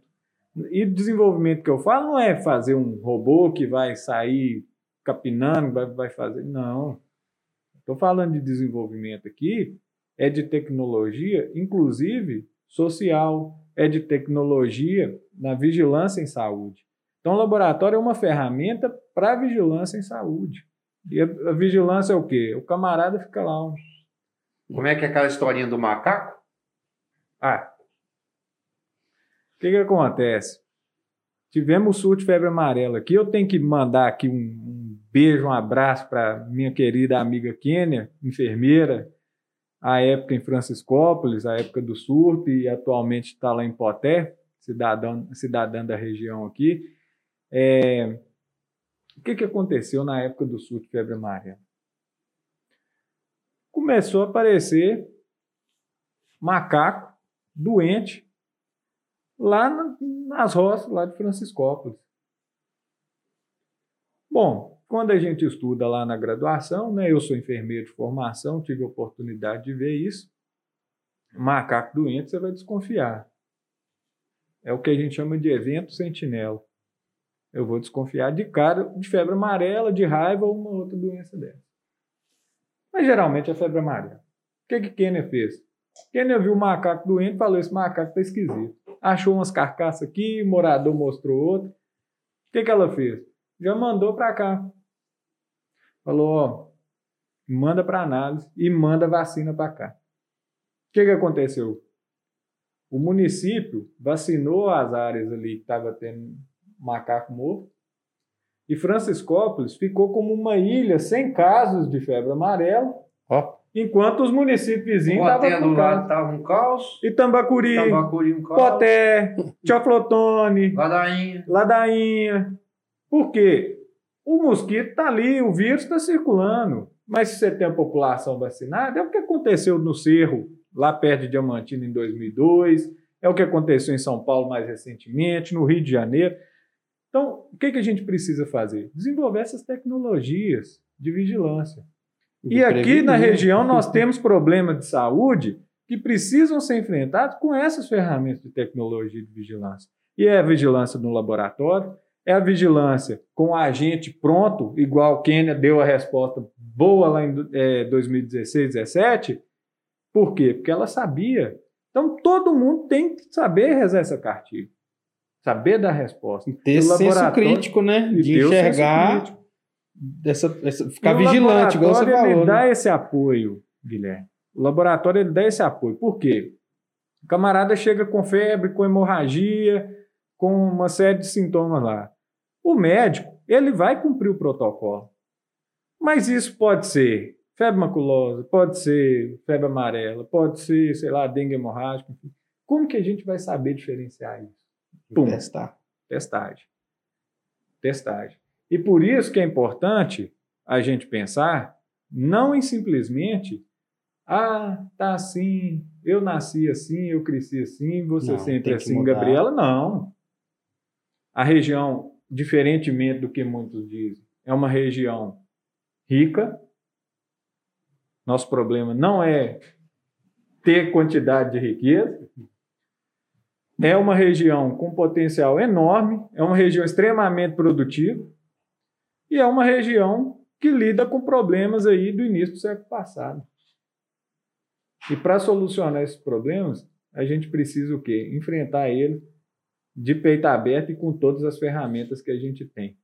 E entre essas ferramentas, logicamente, o laboratório de biologia molecular, que permite, além da COVID, a gente testar influenza, outros vírus respiratórios, zika, chikungunya, dengue vírus, a, a bactéria da febre maculosa, uma série de outros aí.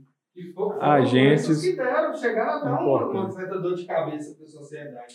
Nossa, com certeza. Um simples, uma gripezinha, né? E são, e são doenças, Guilherme, são doenças de de um peso muito importante. Né? Quando você fala em febre maculosa, por exemplo, é, dependendo da, da ocasião, até descobrir que é, a pessoa já morreu. De cada 10 que infecta, 3 morrem. Então a gente tem que pensar, poxa, como 30%. é que... 30%. 30%.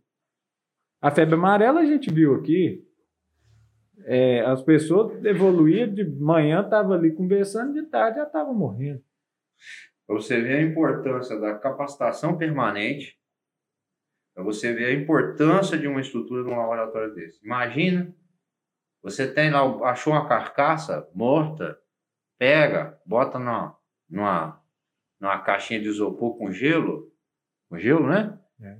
E manda para aqui, vai chegar aqui no laboratório macro, vai chegar aqui na GRS, inclusive o laboratório macro é importante de registrar aqui, tem feito um trabalho espetacular de parceria conosco, né, na pessoa do senhor Bruno Oliveira, um farmacêutico, um cara super competente, e a equipe também da GRS, né, o pessoal lá do Ivan Santana, Márcio, Tony, pessoal que tem colaborado muito, pessoal lá da Vigilância Sanitária também. Então você imagina, se você tem os agentes ambientais de vigilância, os sentinelas, capacitados, aptos, o cara viu aquilo, ele recolhe aquele material, ele manda aqui para a GRS, para o laboratório macro, imediatamente esse material chega na universidade e rapidinho você tem o resultado. Agora você imagina você ter que mandar isso para Belo Horizonte. O tempo e o e custo é muito maior. E se for no fim de semana? Que aí aumenta o Como é que vai fazer? Tempo. Né? Então assim, entende como é que uma coisa, uma coisa está amarrada com a outra? Está amarrada com o ensino, está amarrado com o desenvolvimento é, econômico. As pessoas talvez não tenham noção de o diferencial e a praticidade que é ter uma ferramenta dessa disponível a um custo que é muito menor do que a estrutura que você tinha antes. Quanto custa uma diária de um leito de UTI ou de uma enfermaria no hospital? Não faço nem ideia, eu sei que é caro. A UTI é mais de mil conto. Entendeu? Quanto que é uma diária de, um, de, um, de, um, de uma coisa? Quer dizer, imagina só uma diária de um UTI que o município paga para o paciente ficar aqui no Santa Rosália, enfim, no hospital que tiver, só uma diária de UTI já paga o custo mensal do laboratório para aquele município. Uma diária de UTI. Nós tivemos uma oportunidade recentemente de ter um prazer de assistir uma, uma oficina, uma capacitação com o doutor Agildo, lá no CEAI que é o Centro de Especialidades, né? Centro Estadual de Atenção Estadual de Especializada. Atenção, exatamente. E ele estava falando para nós, ele é um profissional de 76 anos, se não me engano, desculpa se eu errei a idade do senhor, Suárez. Mas um cara, um cara extraordinário. O sujeito está lá dando a palestra, não, porque o Nicolau, o tal do exame Papa Nicolau, daí a pouco ele, não, eu conheci ele lá no encontro e oh. tal, mostra uma foto com, com o Papa Nicolau. Não, porque o outro fulano não sei o que, não sei o que, é, daí a pouco bota a foto, uma pessoa extremamente capacitada, um sujeito de... Uma bagagem Uma bagagem enorme. incrível. Aqui, aqui em Teoflotano tem uma geração de médicos muito interessantes. O, o, o senhor... O senhor... O senhor, acabei de falar o nome do homem? Agildo. O senhor Agildo. O doutor Dionísio Siqueira. Dionísio o, Dr. Prates, né? Sim, sim, doutor João Prates. João Prates, e tem outros aí. Essa geração que chegou aqui em Teoflotone é, na década de 70, uns até na década de 60, muitos vieram de fora.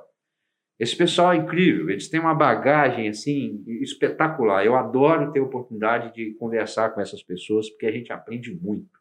Eu sempre tenho o privilégio de dialogar muito com o doutor Dionísio Siqueira, e, e, é muito importante a gente conviver com esse pessoal, porque eles trazem para nós uma bagagem de entendimento disso incrível. E o doutor Agil estava dando uma oficina para nós sobre a questão da HPV, da saúde da mulher, do câncer do colo do útero, e como que o exame laboratorial é importante para o tratamento do HPV e também das vacinas. Né? No HPV é importante dizer Quer dizer, todas as meninas e mulheres deveriam já estar vacinadas contra esse, esse, essa doença terrível, né?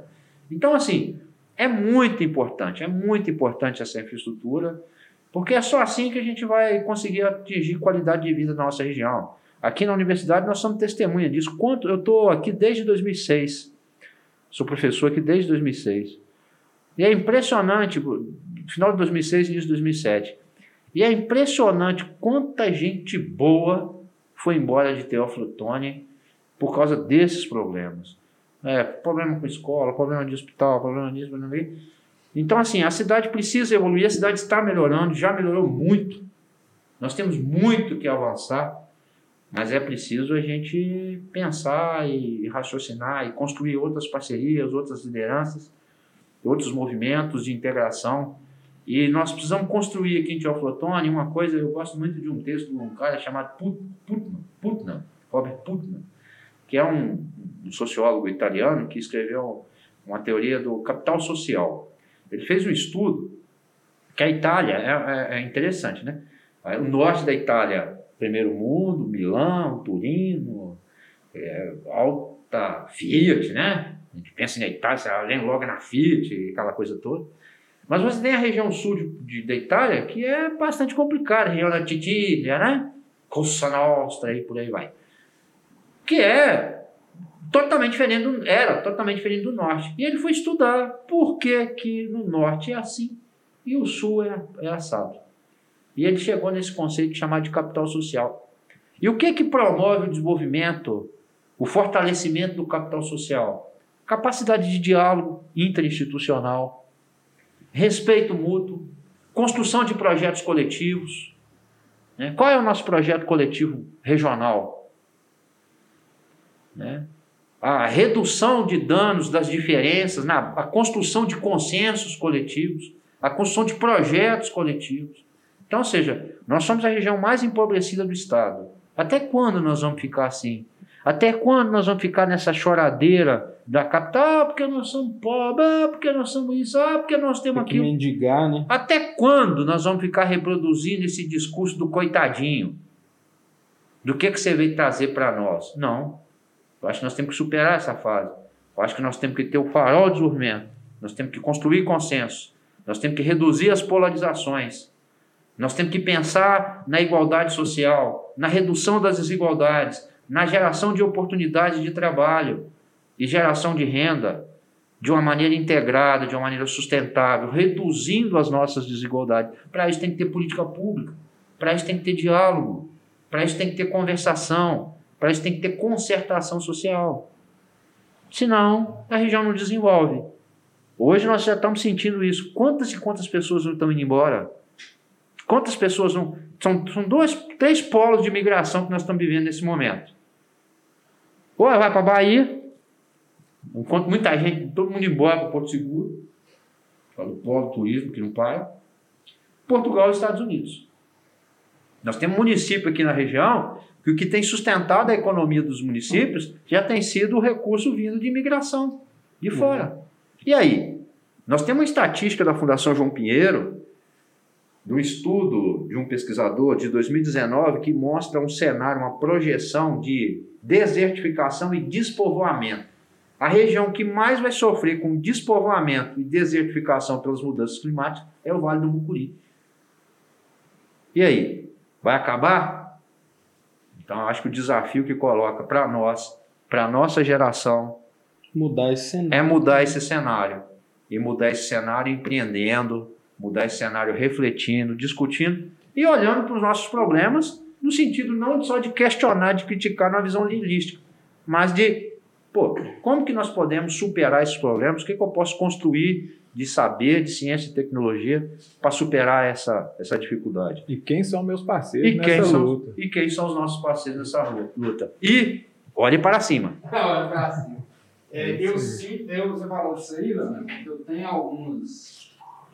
Na verdade, antes da pandemia, eu tive quatro pessoas muito próximas de mim que foram embora do Brasil. Uma para o Canadá, outra para a Espanha, que depois foi para a Alemanha, um para a Inglaterra, depois voltou, e um para Portugal. Todos esse êxodo aí. Recentemente um foi para Abu Dhabi. Foi, foi. O outro foi para a França. Né? Um foi para a França mais tempo. Recentemente, o outro foi para Abu Dhabi. Agora a gente aproveita para mandar um abração, mandar um, beijão pro, pro nosso amigo Titio original. De PH e, de, e Ori aí. PH, dois, né? Dois faixa preta duríssimos, duríssimos. que estão aí rodando o mundo. Mas, ô, ô Léo, é engraçado essa questão que é o seguinte. Eu, eu percebo que, principalmente aqui, não, vou, não posso dizer de outros lugares, porque eu 98% do meu tempo eu passo aqui em Teoflotone, apesar de atender outras cidades com, com meus trabalhos, mas o povo está perdendo o senso de coletividade, o senso de sociedade, está reinando um, um, egoísmo, né? E, e, e, toda essa questão, a economia não está bem, a, a, a gente está uma crise política enorme, então assim são vários os fatores que estão culminando e ninguém quer, ninguém quer, quer lutar contra essa, ninguém quer remar contra essa maré. Tá todo mundo deixando o negócio se, se lascar e cada um que, que, que se salve, né? Infelizmente eu tenho visto isso acontecer e muito aqui na nossa região, infelizmente. Infelizmente, infelizmente. Bom, acho que a gente até delongou um pouquinho mais aí do que a gente tinha imaginado. Cara, nós estamos falando aqui uma hora e meia. Só, só um pouquinho, né? Bom, então, primeiro agradecer vocês por essa, esse papo aqui, esse conteúdo. Né? Eu não imaginei que ia render tanto assunto assim. Eu te falei que o cara era bom, hein? né? Vocês dois. Ele é, ele é modesto, fica querendo jogar para os outros. O cara é bom ah, também. É. Bom, deixar o espaço aí aberto para vocês quiserem mandar aí um recado para a galera, né? Que eu, na verdade, eu vou mandar o um recado, galera. Vamos valorizar essa ferramenta que a gente tem, que é o laboratório de biologia molecular, certo? Se você conhece alguém, tem influência alguém aí que pode contribuir, eu vou falar isso porque eu conheço muita gente da iniciativa privada que pode ter condição de, através até do, do próprio Sindicomércio, da CDL, conheço pessoas que são próximas a políticos aí da, da região, sei que, que conheço alguns que já estão atuando junto a, a vocês aí para não deixar isso se perder.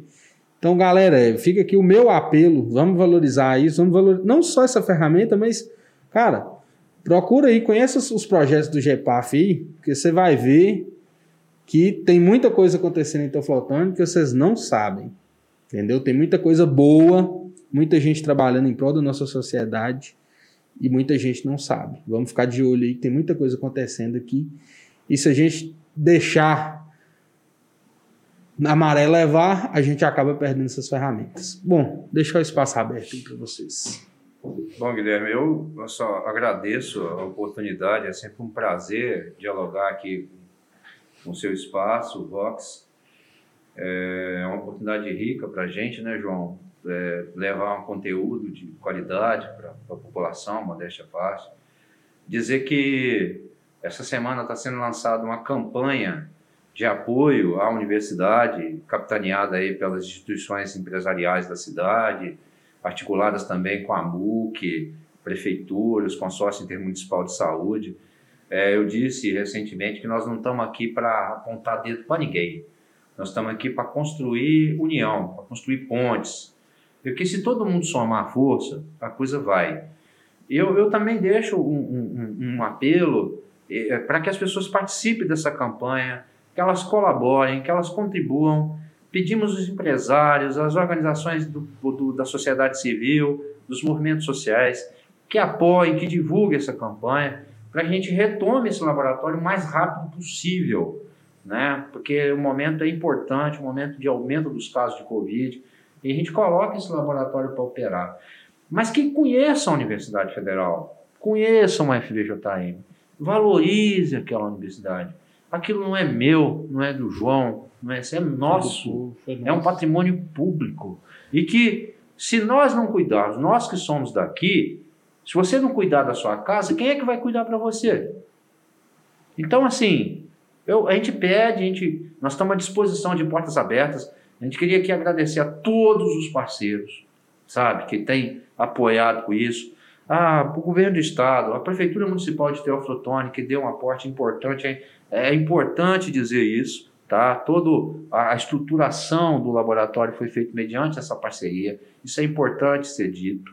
É importante ser dito também as contribuições que a, que, que a MUC tem dado nas articulações ah, que os vereadores né, daqui do município, vários vereadores, eh, Gabriel Guzmão, ah, Fábio Lemes, eh, Juvenal, que foi um cara muito bacana, que aproximou essa discussão do Poder Público, o Gleno, o Serginho, enfim, um conjunto de vereadores aí que tem, que tem apoiado, o Ministério Público, é, chamar a Defensoria Pública, que deu uma contribuição importantíssima outrora, é, e a gente reconhece isso, ao governo do Estado, a, a, aos atores regionais, aos enfermeiros, aos médicos.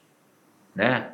A gente brinca com os médicos, mas os médicos são atores fundamentais na nossa sociedade, tem feito um trabalho. Pô, esse povo lutou demais nessa pandemia, esse povo está sofrendo demais nessa pandemia, né? Tem muita gente aí é, extenuado de trabalho, né? Os enfermeiros, os técnicos de enfermagens, os profissionais da limpeza dos hospitais, todos os trabalhos, os motoristas.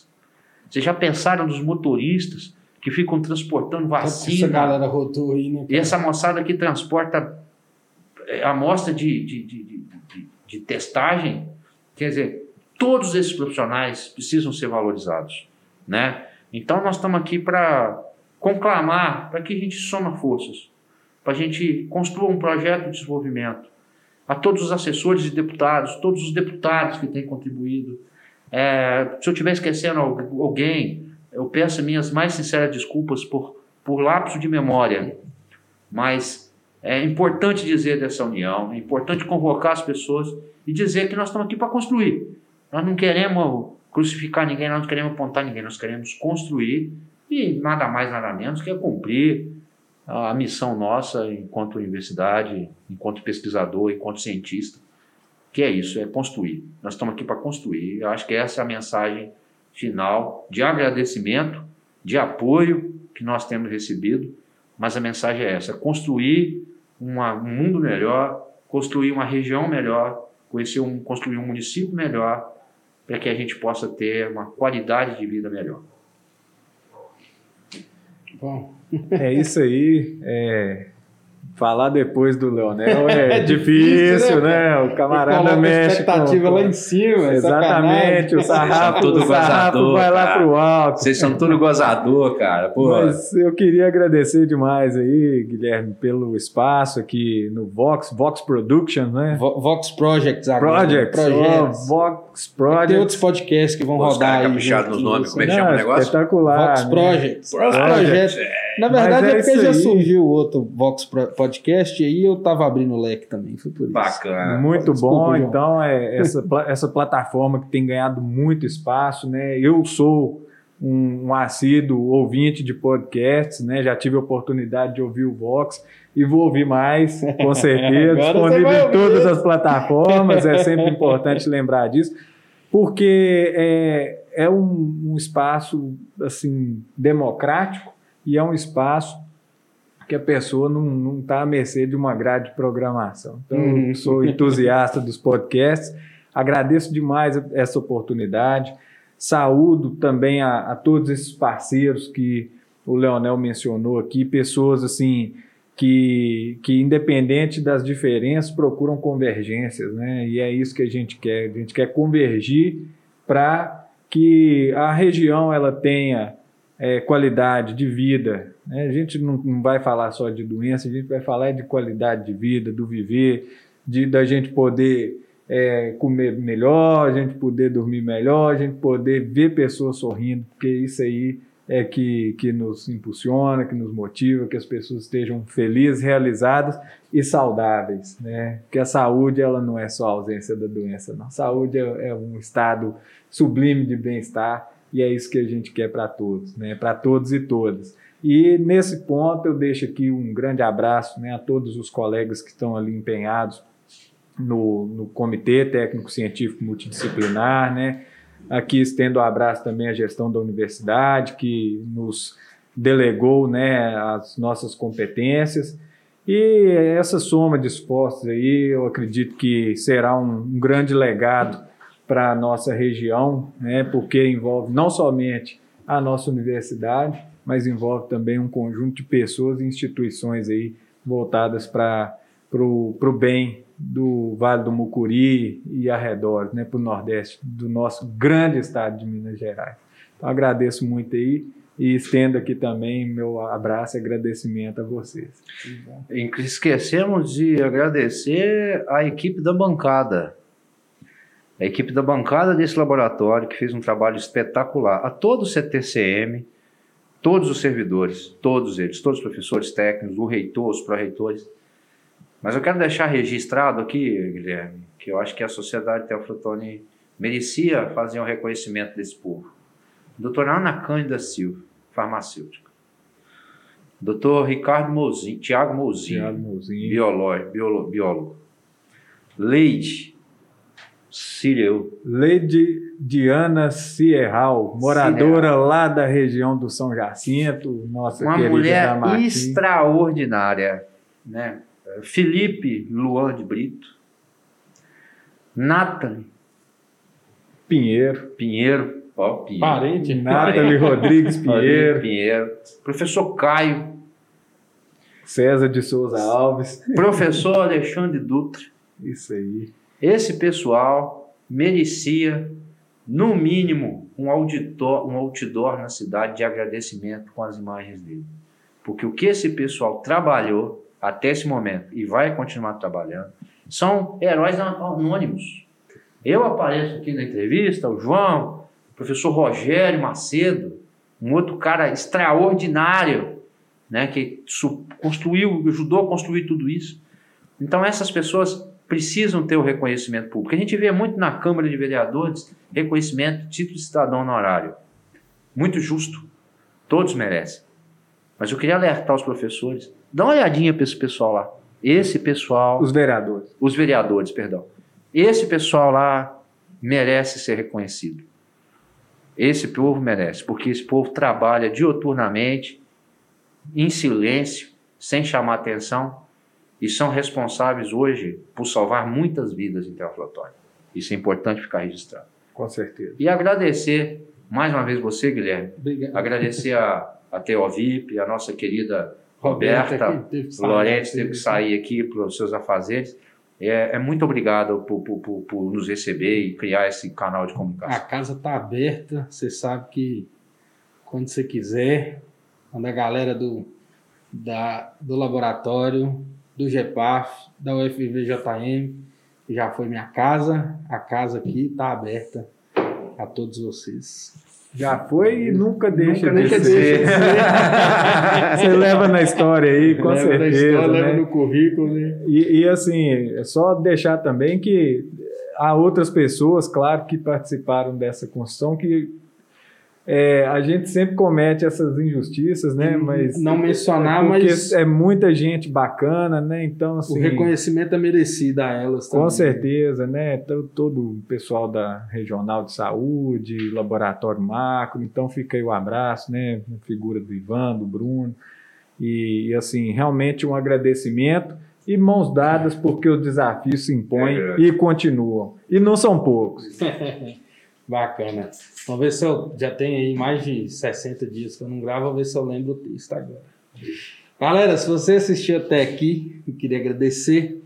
Deixa seu like aí, se não está inscrito no canal, se inscreva no canal. Se você está ouvindo através de alguma plataforma de podcast, não esquece de seguir o nosso podcast aí.